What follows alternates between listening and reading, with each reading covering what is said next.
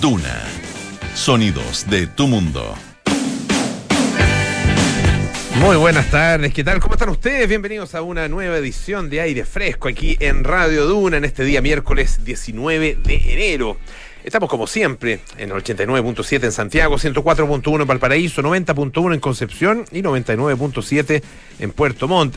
Lleven anotados cuando van, vayan viajando, lleven anotados, si van, qué sé yo, a las cercanías ahí de Concepción, en algún lugar, bueno, ya anotadito, ah, que estamos en el 90.1, para que no se les olvide, digo yo. Después lo ponen ahí en la radio del auto o en la radio donde estén.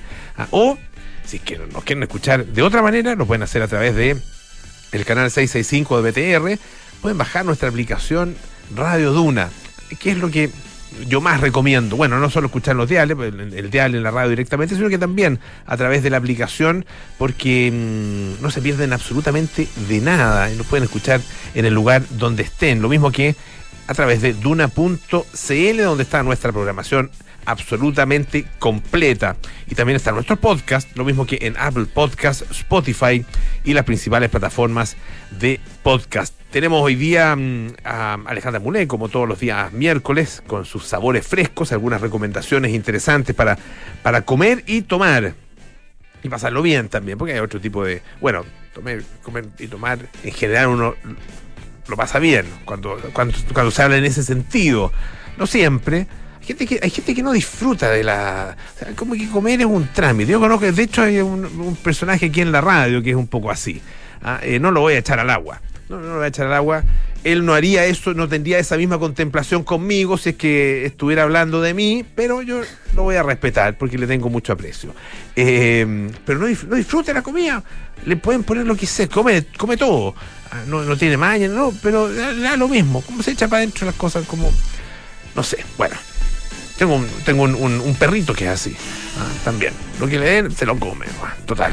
Le da lo mismo. Bueno, hay gente, como les decía, y, esa es la gente que tiene que aprender escuchando justamente nuestros sabores frescos con la Alemule. Y también vamos a conversar sobre infancia, un, eh, tema fundamental que eh, la verdad que fue uno de los temas que abrió el gobierno de Sebastián Piñera. Ustedes lo recordarán con eh, una comisión, una comisión eh, muy diversa, ¿eh? con gente de todos los ámbitos, en la que además participó nada menos que el presidente electo, Gabriel Boric, y por lo cual fue muy criticado en su minuto, una eh, comisión, eh, esta comisión por la, por la infancia, eh, y que, bueno, la verdad que también es, una, un, es un trabajo y un tipo de preocupación que estuvo muy presente también en el gobierno de la presidenta, en segundo gobierno de la presidenta Bachelet. Pero ¿qué, ¿qué, es lo que realmente se ha hecho? ¿Cómo se ha avanzado? ¿Cómo ha sido también este último periodo? Particularmente el impacto de la pandemia. Fíjense que eh, según la Organización Internacional del Trabajo y UNICEF, eh, a principios del año 2020 había 160 millones de niños, ¿ah? de menores de edad que estaban forzados a trabajar, no en Chile obviamente, a nivel eh, mundial, ¿ah? evidentemente. bueno, y según se proyecta, el número podría aumentar alrededor de, a finales de este año, alrededor de eh, en, en, unos 46 millones, es decir, llegar por sobre los 200 millones de niños eh, trabajando. Eh, hay muchos niños, en el caso de Chile, por ejemplo, el año 2020 había muchos niños, 186 mil niños y jóvenes que abandonaron el sistema escolar. Eh, y a ellos se sumaron 40.000 el año 2021 que no se matriculó en ningún establecimiento, 41.000 estudiantes, un, un, una cantidad eh, enorme. Bueno, de todo esto vamos a conversar con el secretario, el gerente general de la Fundación San Carlos de Maipo, Marcelo Sánchez, en algunos minutos más aquí en Aire Fresco. Eh, bueno, y partimos con la actualidad. Bueno con María José Soto. Oye, a propósito de niños. A ver. Eh, siguen llegando niños a la moneda chica. Sí, siguen llegando. Con regalo. Es bien impresionante este, sí. este, tema de Gabriel Boric. Es que un como, fenómeno. Es un fenómeno. Sí. Como lo, lo, lo, conversábamos fuera de cámara también. Fuera de cámara, fuera de micrófono. Mira que hay cámaras. Y cámara, también tenemos cámaras. Tenemos sí. tres cámaras. Tenemos más cámaras que en algunos canales de televisión. En algunos ¿eh? canales, sí, es verdad. hay, hay, hay recursos, dices tú, aquí. Sí, son cámaras. claro, no son las más modernas no son los últimos Pero modelos, pero, pero profesionales. Sí, son Sí, son profesionales y funciona muy bien porque detrás hay un gran equipo humano. Pendiente Sí, pues. escuchando. ¿Volvió Luis Cruce o no? ¿Todavía no, Lucho? no está de vacaciones, parece ¿Está de vacaciones todavía. Está de Sí, vacaciones. le mandamos saludos, sí que Ya. está escuchando. Ah, le mandamos muchos saludos a Neil, a quien está a cargo de los controles audiovisuales aquí. Muchos saludos. Duna.cl, ustedes pueden escuchar y ver y vernos. nuestros programas. Sí. Eh, ¿Qué estábamos hablando? De la moneda De chica. niños, la moneda de los chica y los niños. niños. Claro, eh, lo que pasa es que todo- todos los días en algún minuto van niños, van personas en general a saludar al presidente electo Gabriel Boric ahí en la calle Condel, donde están sus oficinas, es de la Universidad de Chile la instalación. Claro. Eh, y donde se está, la moneda chica, donde se está preparando para el desembarco en, en la moneda ahí en el centro Santiago. Y claro, también va gente que va a manifestarse, ha ido de todo, la verdad. Pero generalmente va mucho niño a dejarle regalos y a pedirle cosas, digamos, presidente, preocúpese de esto, de los niños, de trabajar menos horas para poder estar con mi mamá. Un poco plantea, le plantean cosas y él es muy empático y eso como de alguna forma se ha ido ordenando por parte del comando, como no, no, no necesariamente decir una estrategia, pero sí se ha de alguna forma canalizado Sí. eh, Yo- este- o sea, yo- esta, yo esta creo- empatía que él tiene a través de algo como más normado, en la que él llega a la oficina, saluda a los niños, se agacha, conversa no, con no ellos. tiene nada de malo tener una No, estrategia nada. al respecto. Eh, Eh, es ordenar un poco el... yo siento que, o sea, creo que es, es, aprovechar eh, Sí. tácticamente una, un fenómeno que probablemente no fue planificado, que surgió espontáneamente eh, y que se ha convertido y que puede convertirse además en un, en un instrumento muy importante de comunicación. Porque Claro. finalmente el contenido de lo que habla el eh, presidente electo con las personas no es lo fundamental, lo fundamental es el hecho ah, de que todos los días, todos los días eh, haya un grupo importante de personas que se acerque hasta ese lugar y ahí a través de la reja hable con el presidente y el presidente se acerca, los escucha y empatiza con ellos. Empatiza. Es muy, es muy potente como, como, como modo de comunicarse. Ah, eh, yo creo que muy potente, muy efectivo además, ah, para ir eh, di- dibujando el, eh, el- el retrato, digamos, la imagen del, del presidente. Esto tiene un solo, un solo problema, que aumenta aún más las expectativas. Ah, eh, y por lo mismo, eh, manejar las expectativas va a ser uno de los grandes desafíos del próximo gobierno. Exactamente. Eh, Eso es lo más, lo más complejo. Pero claro, hasta ahora él siempre recibe en general muy buena onda eh, cuando llega todos los días ahí al, al comando de, de- a, su, a su oficina de calle Condel.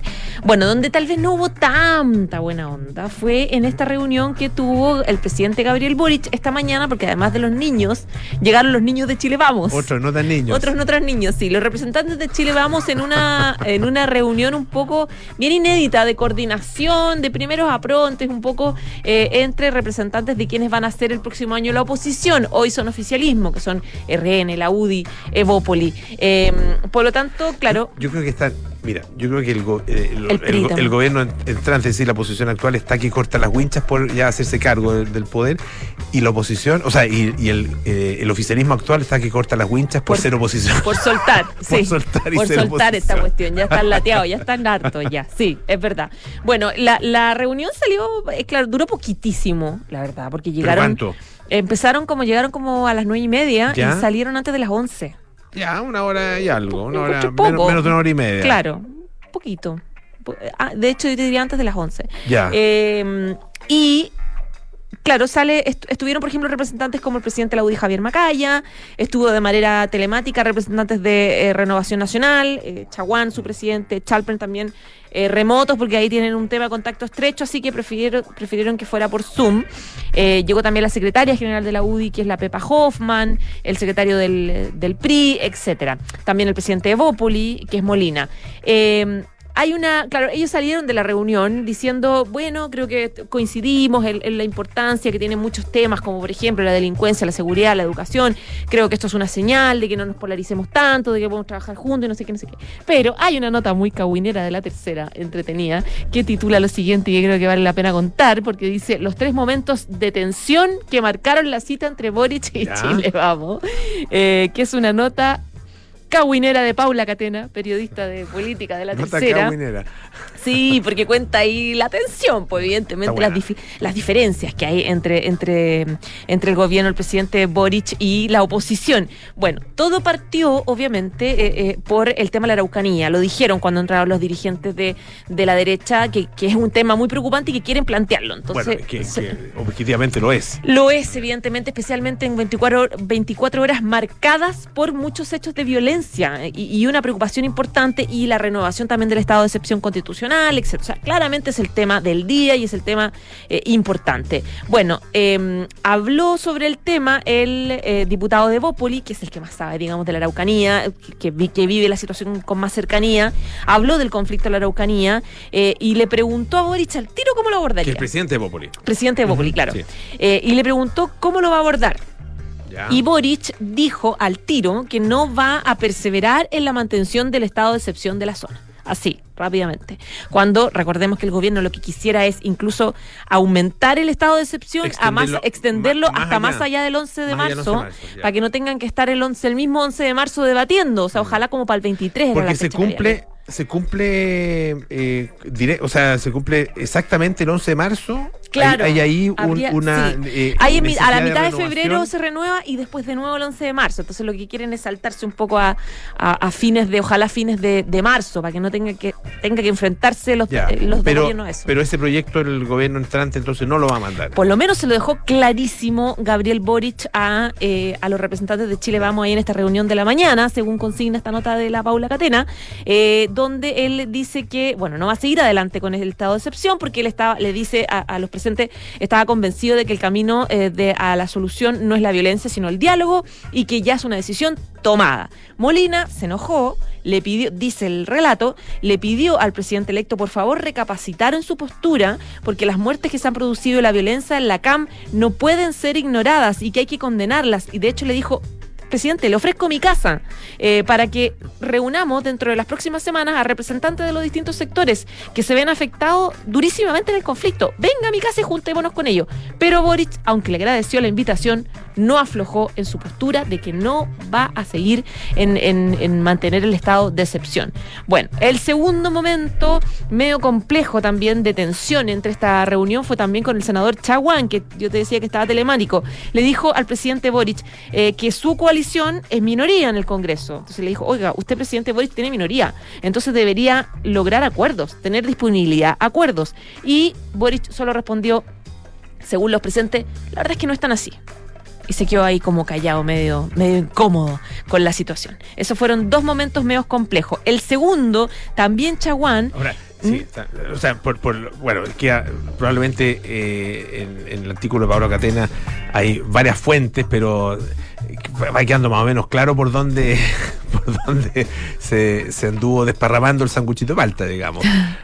bueno, Sí. sí. Pues, es que De- yo creo que todo, yo creo que ahí todos son medio sanguchelis. Sí, pues es, es difícil El estas alturas. Bueno, lo, que- lo que lo que se ha mantenido todavía en, eh, pero ya vamos a ir a eso. Lo que se ha mantenido todavía en, eh, en- con reserva, digamos, y con bastante reserva es el tema del gabinete. El tema Ah, del gabinete, sí, que se lo preguntaron. Ya. De hecho, le preguntaron si iba a ser Crispi la, la, mm, el, el, el nexo. Va a ser, de hecho, les preguntó Chalpern, ¿va a ser, ¿nos vamos a tener que entender con Miguel Crispi, presidente? Le preguntó. Ya. A propósito de que él perdió la elección en la Cámara y suena harto como, como se express, como Ya. ministro secretario, eh, secretario general de la presidencia. Bueno, dice el relato que Boric se rió así como mm, educado y le dijo, no se adelante, diputado. Me encanta porque ya tiene frases de presidente. Mm. No se adela- adelante, diputado, no se adelante, diputado, por favor. Esperemos la, la definición. Ya, y lo otro que te quería contar que también fue bien tenso es cuando eh, se aborda el, el, el tema de la, el ambiente que tiene que existir entre ambos sectores, que Ujú. fuera, ojalá fuera de diálogo. Y claro, el Chalper le dice, le critica que fueron muy duros con el gobierno de Piñera esta oposición que va saliendo y que se va a convertir en oficialismo. Entonces le dice, nosotros vamos a ser distintos a esta posición, distinta a la actual, que fue muy dura con Piñera. Y Boris le responde, yo espero ser también un gobierno distinto al de Piñera. Ah, Así nomás. Eso. Vasito de agua hubo para todos, ¿no? so- solo vasito de agua ni galletas, nada. Solo vasito de agua. Eso nomás. Bueno, Ay, Paula ay. Catena, muchas gracias. Un abrazo. ya, pues José. Un Que beso. esté muy bien, ¿ah? Chao. Oye, eh, vamos antes de, ir a la música, hay un tema bien, interesante. Ustedes saben que se han producido en el último tiempo eh, incendios gigantescos en, eh, bueno, en distintas partes del mundo, en Australia, en, en Siberia. Ah, recordarán ustedes, un, no sé, un año atrás, un año y medio atrás, incendios imparables. Y para qué hablar de, eh, bueno, también acá en Chile, pero para qué hablar de Estados Unidos, em, donde sobre todo en California ha habido, eh, la verdad, que un impacto enorme, enorme de eh, los incendios durante el último tiempo.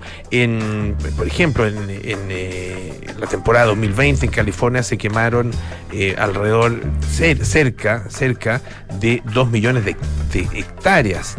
2 millones de hectáreas. Recordemos que acá el incendio gigantesco que hubo en la zona central del país el 2017 o 2018, ya no recuerdo exactamente el año, eh, 2017 me parece, em, fue de 600.000 hectáreas.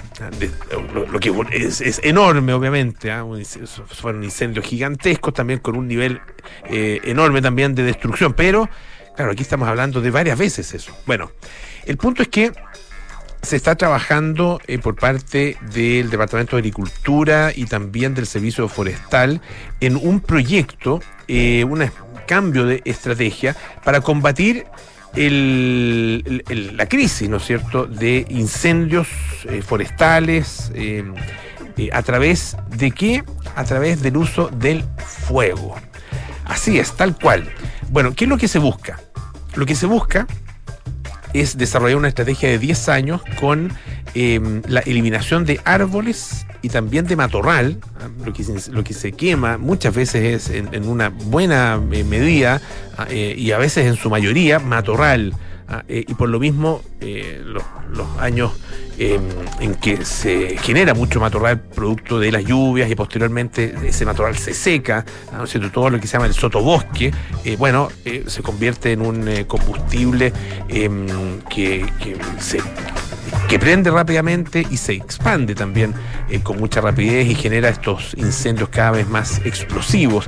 Bueno, lo que se va, lo que se busca es que em, eh, generar estas quemas, ¿no es cierto? Em, reduciendo con ello la cantidad de vegetación que posteriormente puede alimentar a las llamas eh, con los incendios descontrolados.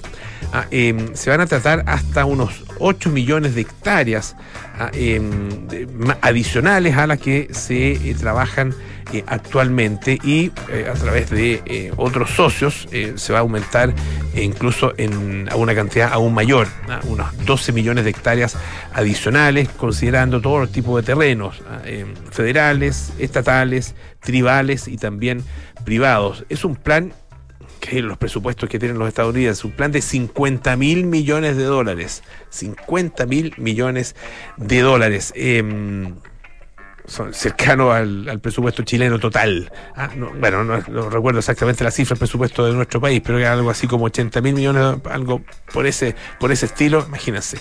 Ah, esto es solo para, para combatir los incendios. Bueno, eh, esto, esto se hace, la verdad que eh, no es tan nuevo.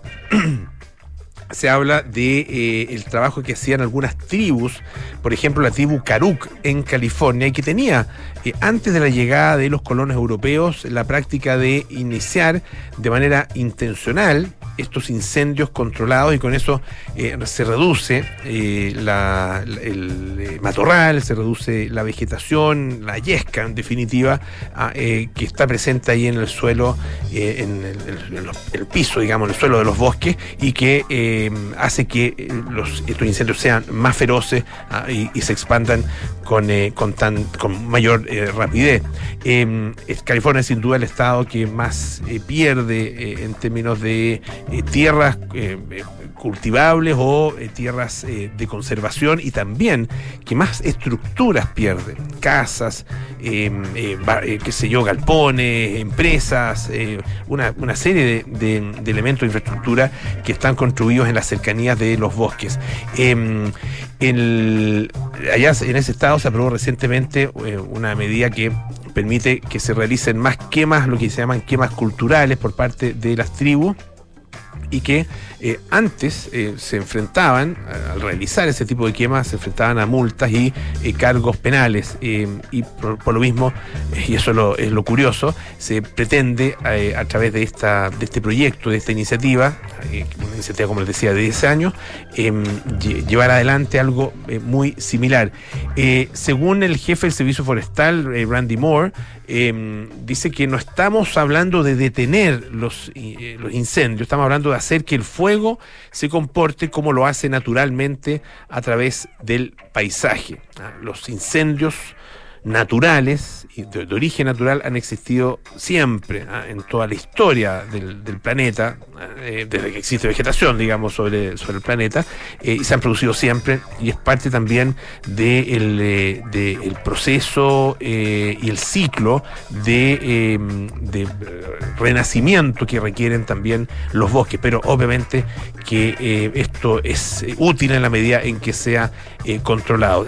¿Dónde se van a centrar? En las zonas de alto riesgo riesgo donde los incendios forestales suponen eh, una mayor amenaza para las personas. Menos del 10% de los incendios, los bosques propensos a incendios ah, eh, representan el 80% de riesgo de incendio para las comunidades. Por lo tanto, de esos varios millones de hectáreas que se tienen que cuidar, hay algunas que son especialmente críticas. Bueno, vamos a mm, escuchar un poquito de música, si les parece. Ah, esto es The Cars con Shake It Up.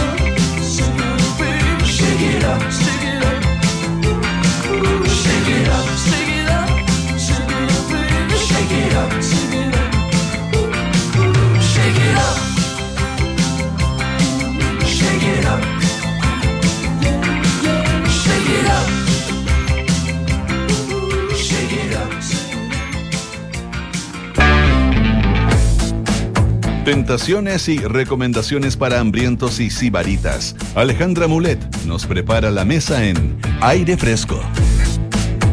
Los días miércoles tenemos nuestra sección Sabores Frescos aquí en el programa y por supuesto Alejandra Bulé está lista para contarnos qué novedades hay. ¿Cómo estás Ale? Hola Polo, ¿bien y tú? Bien, también todo bien.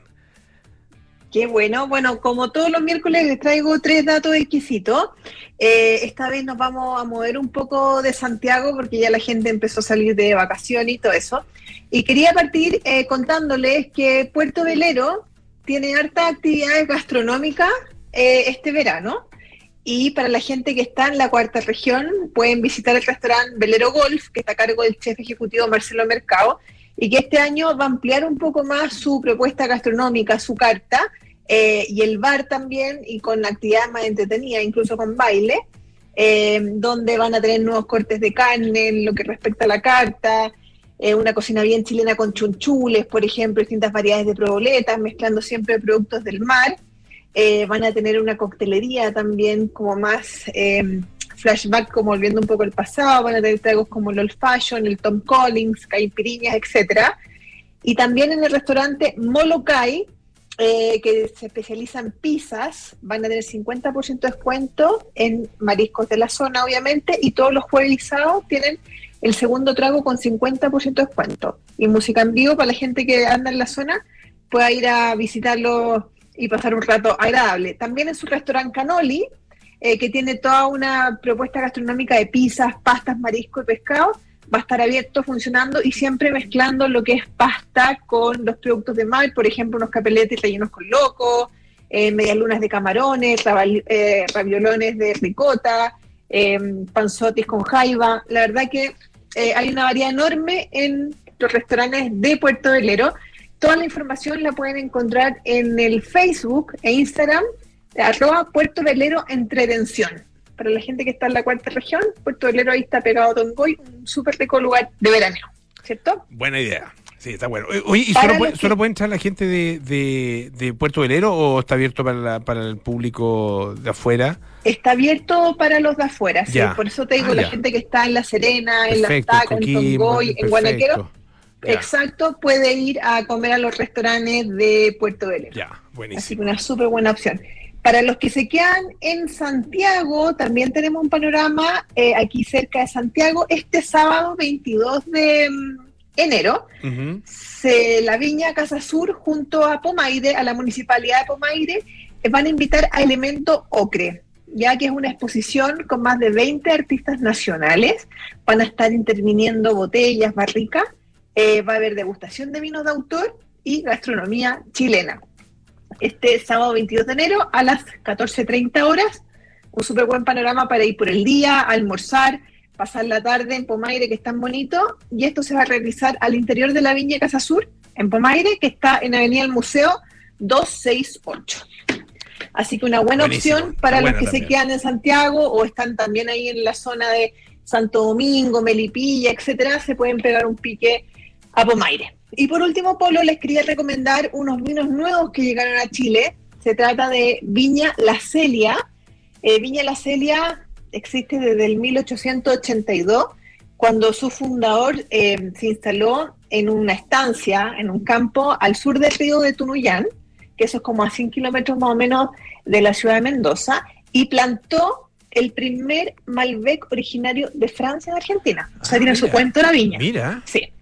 Exacto. Y de ese 1882, en 1890 empezó la construcción de la viña La Celia como tal y tiene el nombre La Celia eh, como en el recordatorio de su hija que se llama Celia, la, dueña de este fundador. Bueno, y acá en Chile, eh, la Celia llega em, de la mano del Grupo San Pedro y viene con todas sus eh, líneas, con todas sus categorías de vino. Tienen vinos reserva, una línea que se llama Pioneer, una viña que se llama, o sea, una línea que se llama Elite y otra por ejemplo, la línea reserva los vinos están en torno a los 6.990 y tienen de las variedades Cabernet Sauvignon, Pinot Grillo, Malbec, obviamente, que es la especialidad de los vinos argentinos, como lo sabemos.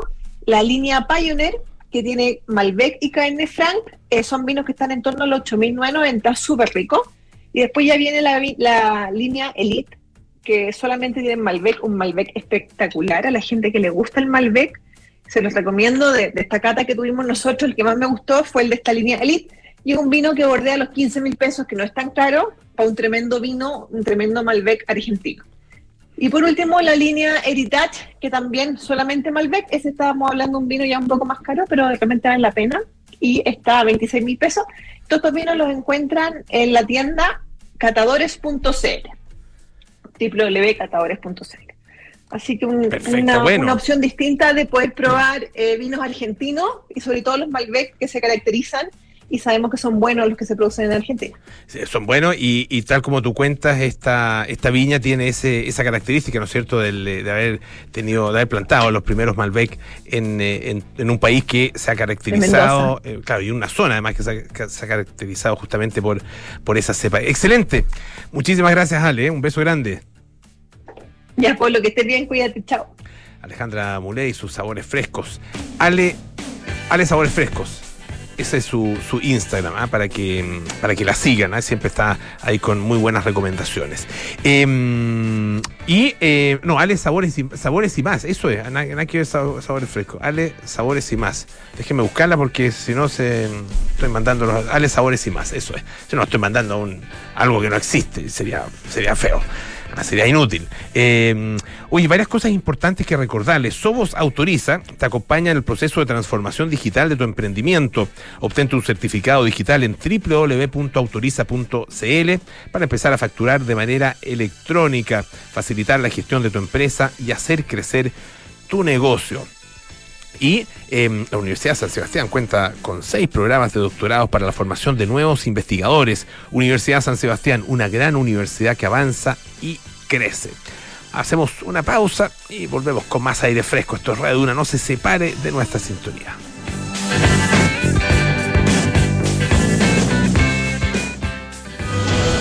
La Universidad San Sebastián convocamos a una nueva generación de jóvenes que trabajan por un país mejor, que creen en la paz, que son solidarios, generosos y responsables, íntegros y con amplia vocación de servicio, siempre con espíritu de superación y que respetan los derechos de los demás. Ven a vivir la mejor experiencia universitaria con formación valórica y un gran ambiente estudiantil. En la Universidad San Sebastián, nuestra misión es educar en la razón y en la virtud www.uss.cl.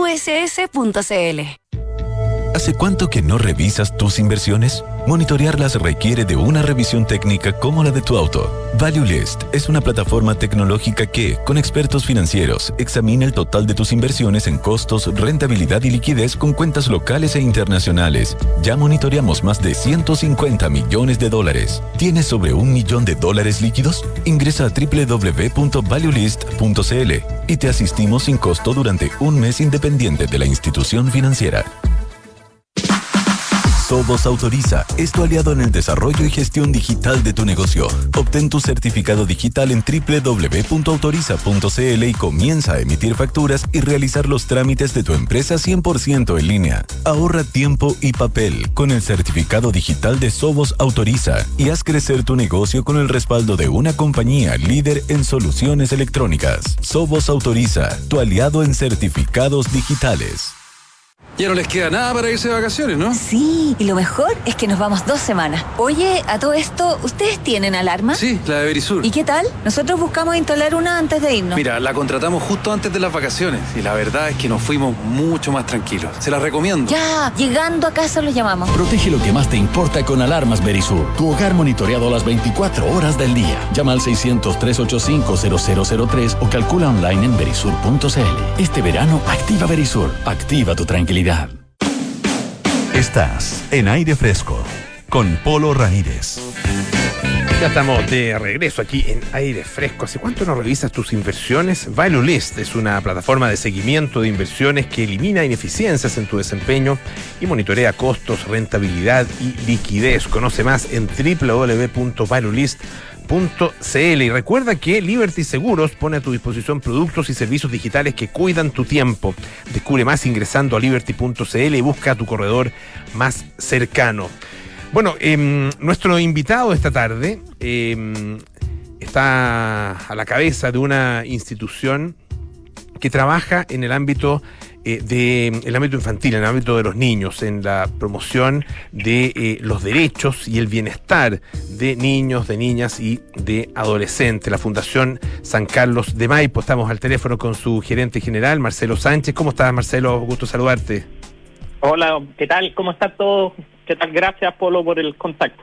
No, muchísimas gracias a ti. Eh, la verdad que es un buen momento para, para bueno, siempre es un momento eh, que es importante hablar de infancia, pero un buen momento este por, por varias razones. Ah, y, parto por una cosa que es más bien anecdótica, eh, lo conversábamos recién con hace unos minutos con María José Soto, eh, el, la, la, la, conexión que tiene el presidente electo con los niños. Ah, eh, y, que se ha mostrado eh, a través de la participación y la presencia de muchos niños en, ahí en la moneda chica, que le llevan cosas, que lo saludan, que le piden cosas también, ah, eh, y que, entran en esta, en esta conversación con él.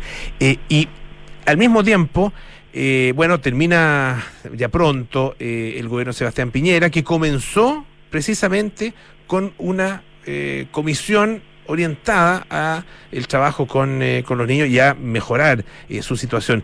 ¿Qué, qué, ¿Cuál es el, un poco el, el estado del arte en, en, esta, en esta materia? Porque sobre los niños, la verdad que se habla muy de vez en cuando y básicamente cuando se enfrenta a algún tipo de crisis específica.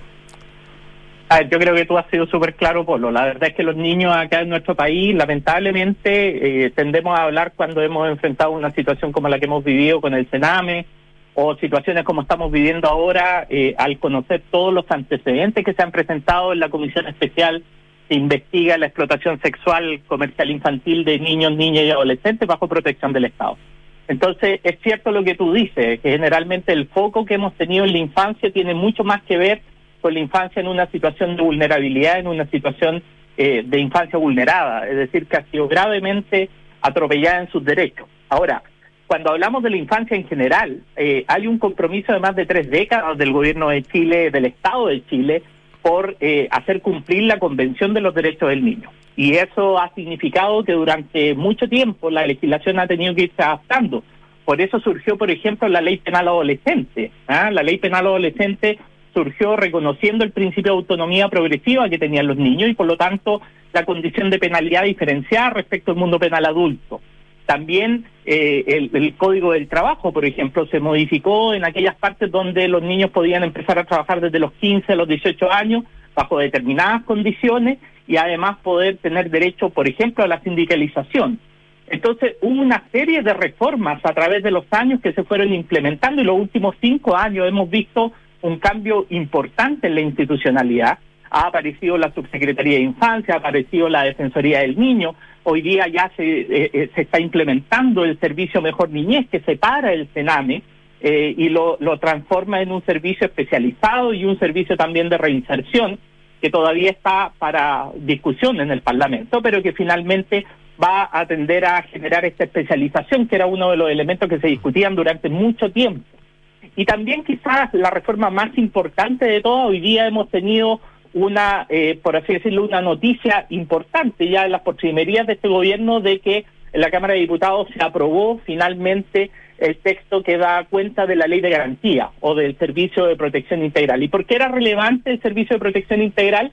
Porque gran parte de lo que antes estaba en el Sename hoy día está en sede administrativa en lo que se llaman las oficinas locales. Y las oficinas locales solo existían en la ley de garantía. Es decir, hasta el momento eran un piloto y sin embargo ya estábamos implementando una nueva institucionalidad, eh, pero sin la potestad administrativa, sin la fuerza que podían tener las oficinas locales para hacer que educación, que salud, que vivienda, etcétera, cumplieran con lo que tiene que cumplir el intersector y que fue gran parte de la crisis que tuvo Sename. Sename es un sistema psicosocial que colapsó porque principalmente todos los otros actores del Estado que eran relevantes, que hicieran su pega, no le hicieron.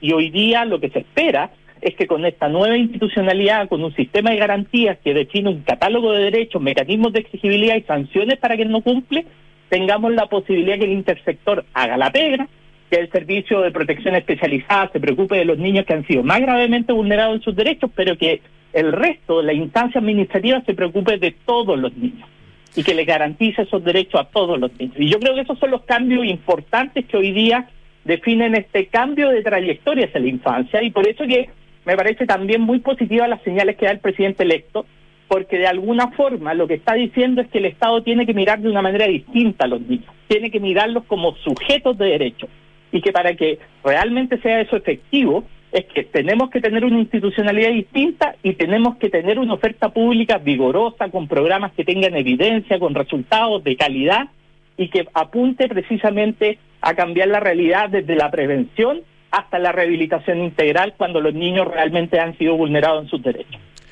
Esta es un, eh, una realidad que eh, claro, que, existía ya antes de la pandemia, pero que con la pandemia se ha agudizado en, distintos ámbitos.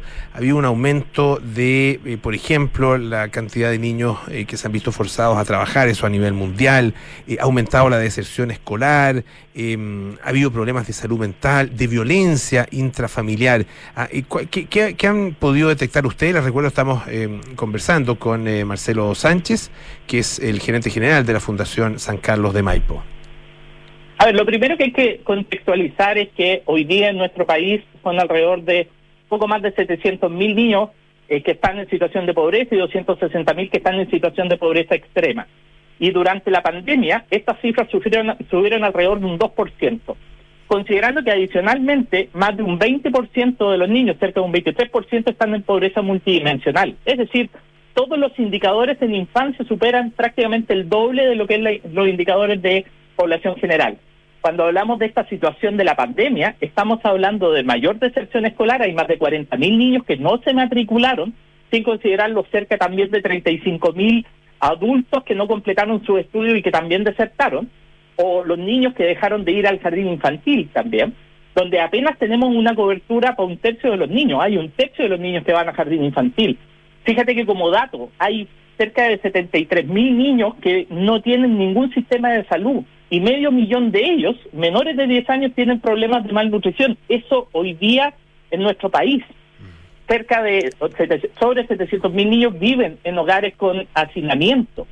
Eh, también cerca de 80 mil niños entre 5 y 18 años no asisten a ningún establecimiento educacional, que se suman ya a los 200 y algo mil que están excluidos del sistema escolar y que si tú lo miras desde políticas de Estado significan 6,43 puntos del Producto Interno Bruto. O sea, eh, que, esta realidad, cuando tú la llevas a números, tú dices, ¿cómo nos estamos farreando el futuro de nuestro país cuando deberíamos invertir en políticas públicas para aumentar la retención escolar? ¿Cómo nos deberíamos nosotros decir, sabes qué? Esto es rentable para toda la sociedad, es rentable para el Estado, es rentable para los privados, es rentable para las personas. Invertir en la infancia es lo que le da mayor rentabilidad a nuestro país. Además que permite viabilizar otros grupos objetivos como por ejemplo el que la incorporación de las mujeres al, al, mercado del trabajo, lo que aumenta la productividad de un país. Post pandemia van a haber muchos más niños que están desarrollándose en el, trabajo infantil eh, bajo riesgo. ¿ah? Nosotros tenemos 219 mil niños en nuestro país que están en situación de trabajo infantil bajo riesgo, es decir, que le daña eh, moralmente, que le daña físicamente. Por lo tanto, nos vamos a encontrar que esa cifra va a estar alrededor de los 240 mil, 250 mil niños. Y lo que es tan grave, la peor forma de trabajo infantil es la explotación sexual infantil. En Chile tenemos en cifras del año 2004, cifras que no han sido actualizadas a la fecha, con todos los fenómenos que han habido entre medios, la inmigración, eh, el desarrollo económico, todos esos elementos que tienen eh, de alguna forma elementos o correlaciones fuertes en relación a la explotación sexual. Y ya en esa época, en el año 2004, estábamos contabilizando 4.000 niños bajo explotación sexual comercial infantil, que se ha vuelto a la palestra hoy día cuando conocimos el caso de las eh, residencias del Hogar de Cristo que tuvieron que cerrar por las redes de explotación sexual y que dieron origen a esa comisión. Entonces, la pandemia eh, de alguna forma ha visibilizado la gravedad de la situación de la infancia más vulnerable en Chile, de la infancia que está trabajando bajo peligro, de la infancia que está siendo explotada por un proxeneta, de los niños que están consumiendo drogas. Tenemos 17 mil casos de niños que están eh, con consumos problemáticos de droga y alcohol que necesitan una cama psiquiátrica que no existe tenemos problemas de salud mental general, el peor deterioro en materia de salud mental en el mundo. Eh, eh, eh, o sea, nosotros nosotros estamos segundo en el mayor deterioro de la salud mental en el mundo con un 56%. Y la salud mental de los niños eh, en primera infancia es una de las peores del mundo, con la gravedad de que no tenemos psiquiatras infanto juvenil, con que hay falta de acceso a los programas de salud mental. Por lo tanto, acá hay mucho por hacer. Tenemos un primer piso que es poder contar con una institucionalidad nueva. Podemos contar con lo que significa eh, una institucionalidad que está definiendo un sistema de garantía, pero necesitamos una acción decidida en materia de gestión. No se puede hipotecar a la tramitación legislativa el futuro de los niños. Se requiere capacidad de gestión, se requiere poder articular una oferta completa de calidad y con garantía en los territorios y que logre las coberturas necesarias para poder enfrentar la situación que viene después de la pandemia. Marcelo, estamos comenzando, les recuerdo, con Marcelo Sánchez, gerente general de la Fundación San Carlos de Maipo. Eh, uno te escucha y la verdad que es abrumador ah, eh, por donde se le mire la situación de, la infancia vulnerada es tremendamente dramática y mucho más amplia, mucho más masiva de lo que uno de lo que uno imagina ah, en, distintos aspectos obviamente que, cada uno de esos de esas problemáticas es, distinta una a la otra ah, pero de todas maneras significan eh, en, definitiva vulneración de, los derechos de, los niños y tú dices algo que es muy importante es eh, también afectar el futuro finalmente del país ah, leía, no sé si ayer o hoy día, una carta que apareció en el. No, no, tengo ahí los, detalles a mano, apareció en el Mercurio, a propósito de eh, las eh, diferencias y las brechas en las pruebas de admisión a la universidad, mm. a, la educación superior. Y se mencionaba en la carta, decía, la verdad que esto está jugado mucho antes. ¿ah? Eh, y estas brechas se, jugaron en la infancia, la infancia temprana, ¿ah? por el, el, nivel de estrés emocional al que em, son sometidos los niños, muchos niños, ¿ah? y esto tiene mucho que ver también con la obviamente la vulneración de derechos, pero también mucho que ver eh, con la situación, la condición socioeconómica, en la medida en que se trata de hogares más vulnerables, mayor es justamente ese estrés eh, y tiene repercusiones en el, en el largo plazo. O sea, eh, aquí estamos hablando de un, de un problema actual, pero también de un problema futuro muy grave. Totalmente, Polo. Mira, si, si tú miras las estadísticas del CINTE, el máximo potencial, el máximo puntaje que se logra más o menos en promedio en cuarto básico con los sectores más vulnerables en materia de lenguaje es del orden de un 44%, en materia de matemáticas del 22%. O sea, estamos claramente eh, en, las primeras etapas de la vida eh, con unas diferencias sociales espantosas, tremendamente grandes, con una dificultad importante y que más encima durante la pandemia se ha acrecentado. Pero tenemos que tener ojo, porque no solamente esto se debe medir en función de los elementos cognitivos, matemáticas, lenguaje. Lo más serio, lo más grave, lo que no se está mirando es precisamente qué ha pasado con las habilidades socioemocionales. Fíjate que hay dos momentos en la vida que es tremendamente importante potenciar las habilidades socioemocionales, en la primera infancia y en la adolescencia. En esos momentos, los niños en su etapa de desarrollo tienen la mayor plasticidad para poder relacionarse con otros, pero además tienen la mayor plasticidad cerebral y es fundamental el poder dotar de estas habilidades socioemocionales también para poder potenciar el desarrollo cognitivo. Nosotros tenemos, por ejemplo, un programa dentro de la fundación que se llama ICPS, I Can Problem Solve, que se trabaja en la primera infancia. ¿Y qué es lo que logramos detectar cuando levantamos la primera evidencia a nivel local? Que trabajar las habilidades socioemocionales aumenta la plasticidad cognitiva y la plasticidad cognitiva es un predictor importante del desarrollo cognitivo que permite que los chiquillos aprendan bien matemáticas, aprendan bien lenguaje, etcétera. Es decir, en la medida que tú inviertes en habilidades socioemocionales tempranamente, también inviertes en reducir las brechas cognitivas. Y eso es fundamental poder entenderlo, porque si nosotros estuviéramos hoy día preocupados de generar un mejor equilibrio socioemocional en los niños cuando vuelvan al colegio, vamos a estar reduciendo también la brecha académica que hoy día se ha generado producto de la falta de contenido, producto de el tiempo en que los niños no han podido estar expuestos a las clases regulares, etcétera. Entonces, hay que tener una mirada integral, hay que tener una agenda larga de prevención social que parte en la primera infancia, fortalezca las habilidades socioemocionales, ayude a los niños y a los padres a poder tener una mejor comunicación, fortaleciendo las, las capacidades de crianza positiva al interior de las familias y a las comunidades para poder crear espacios protectores. No podemos ser indiferentes frente a un niño que se está fumando un pito de marihuana en la esquina. No podemos ser indiferentes frente a un niño que entra a una botillería y consigue una botella de alcohol. No podemos ser indiferentes cuando el narcotraficante de turno, el delincuente de turno esté tratando de reclutar a los chiquillos para que sean sapos, sean soldados, para ponerle un fierro en la mano. Nosotros tenemos como sociedad civil, tenemos que trabajar en conjunto con el Estado para crear esta agenda larga de prevención social que esté a la base, esté a la base del desarrollo positivo que requieren los niños y que se merecen los niños hoy y se la merecen también para mañana. Marcelo, eh, eh, a ver, tú mencionabas, la verdad que el, nivel del, del, problema es enorme y tú hablabas de las reformas que ha habido a, la institucionalidad, a que se hace cargo justamente de las materias de infancia. Pero uno se pregunta, ¿da abasto? ¿Tiene la, la eh, capacidad, la amplitud y el músculo suficiente como para hacerse cargo de, de esas realidades que son eh, multidimensionales y multifactoriales? O sea, efectivamente, Polo, acá no hay bala de plata. O sea, uno no puede pensar que solamente la institucionalidad que se está fortaleciendo, etcétera, etcétera, va a lograr los resultados. Ni tampoco solo la oferta, ni la capacidad de gestión. Claro. Acá es una combinación de institucionalidad, capacidad de gestión, advocacy de la sociedad civil. Nosotros no podemos permitir que el Estado siga generando una oferta que sea negativa.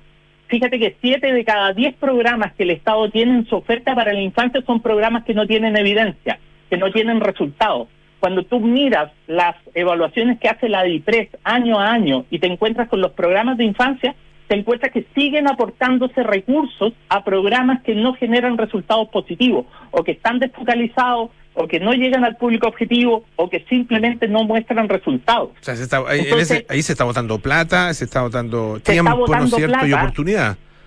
Claro, entonces cuando la discusión dice no, no hay, no hay plata porque hay muchas prioridades y la infancia, bueno, es una prioridad más que tiene que, por Dios, si miremos cómo está trabajando el Estado, miremos cómo están esos programas, si esos programas realmente están logrando resultados, porque si no están logrando resultados, lo éticamente que corresponde es cambiarlo por una oferta con resultados.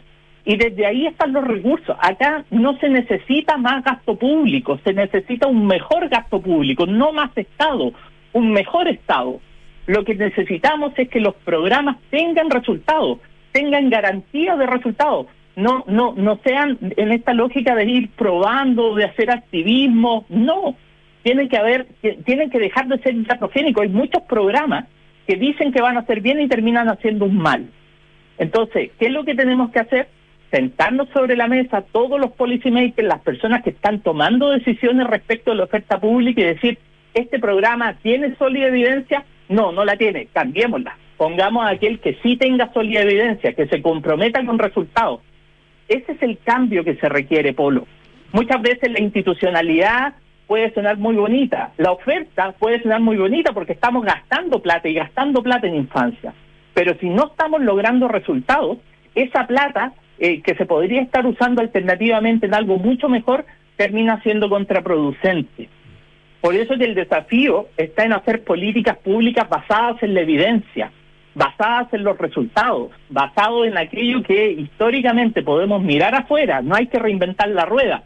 Nosotros como fundación, ¿qué es lo que hacemos? Nosotros miramos la evidencia internacional, buscamos aquellos programas que tienen dos o tres décadas de funcionamiento, que tienen a lo menos dos estudios con un grupo de control aleatorizado y donde tú puedes probar que esos resultados realmente cuando los implementas en Chile acá funcionan y para eso se hacen adaptaciones culturales, se implementan, etcétera.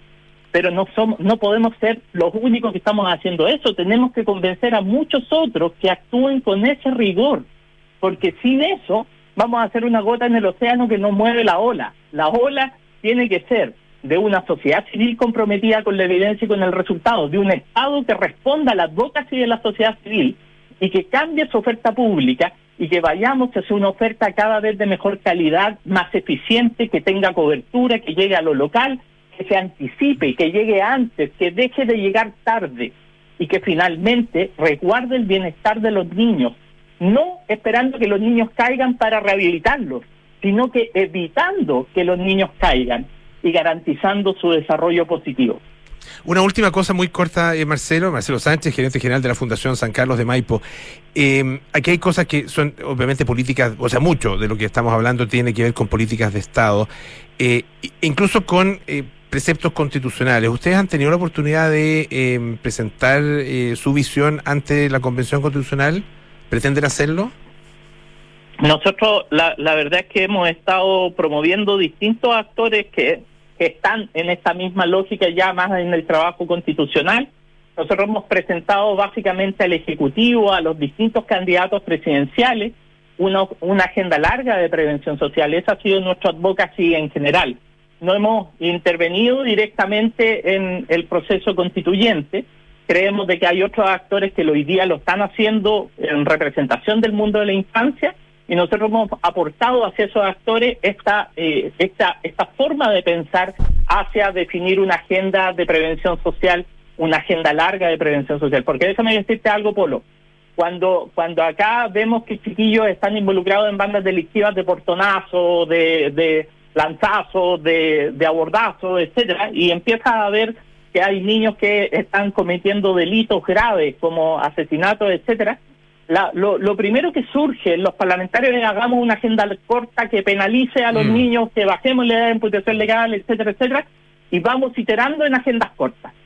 Ya la hemos tenido, y ¿cómo nos tienen estas agendas cortas? Con mayores niveles de victimización, con situaciones más graves, con involucramiento delictivo cada vez más temprano. Acá hay que mirar en una agenda larga, uh -huh. y nuestro llamado es a todas las eh, organizaciones de la sociedad civil, a los constituyentes, al Estado, al Ejecutivo, a los jueces, para que construyamos esa agenda larga de prevención social. Y, y, y, bueno, y dejemos de iterar en esta lógica de las agendas cortas y hagamos de una vez por todas una política de Estado de largo plazo, comprometido, que realmente pueda dar, dar, dar eh, sentido a poder eh, generar condiciones para que los niños tengan un mejor desarrollo en nuestro futuro y en nuestro presente. Marcelo Sánchez, gerente general de la Fundación San Carlos de Maipo, muchísimas gracias por esta conversación con Radio Duna. Que esté muy bien, un abrazo. Muchas gracias, Polo. Un abrazo a todos. Bueno, ya nos tenemos que ir, sí, pues viene Cartas Notables con Bárbara Espejo. Luego estaremos eh, junto a María José Soto en Nada Personal. A las 20 horas Terapia Chilense con Héctor Soto, Arturo Fontaine y María José Ochea. Y 20-30 horas Sintonía Crónica Discografías con Bárbara Espejo y Rodrigo Santa María.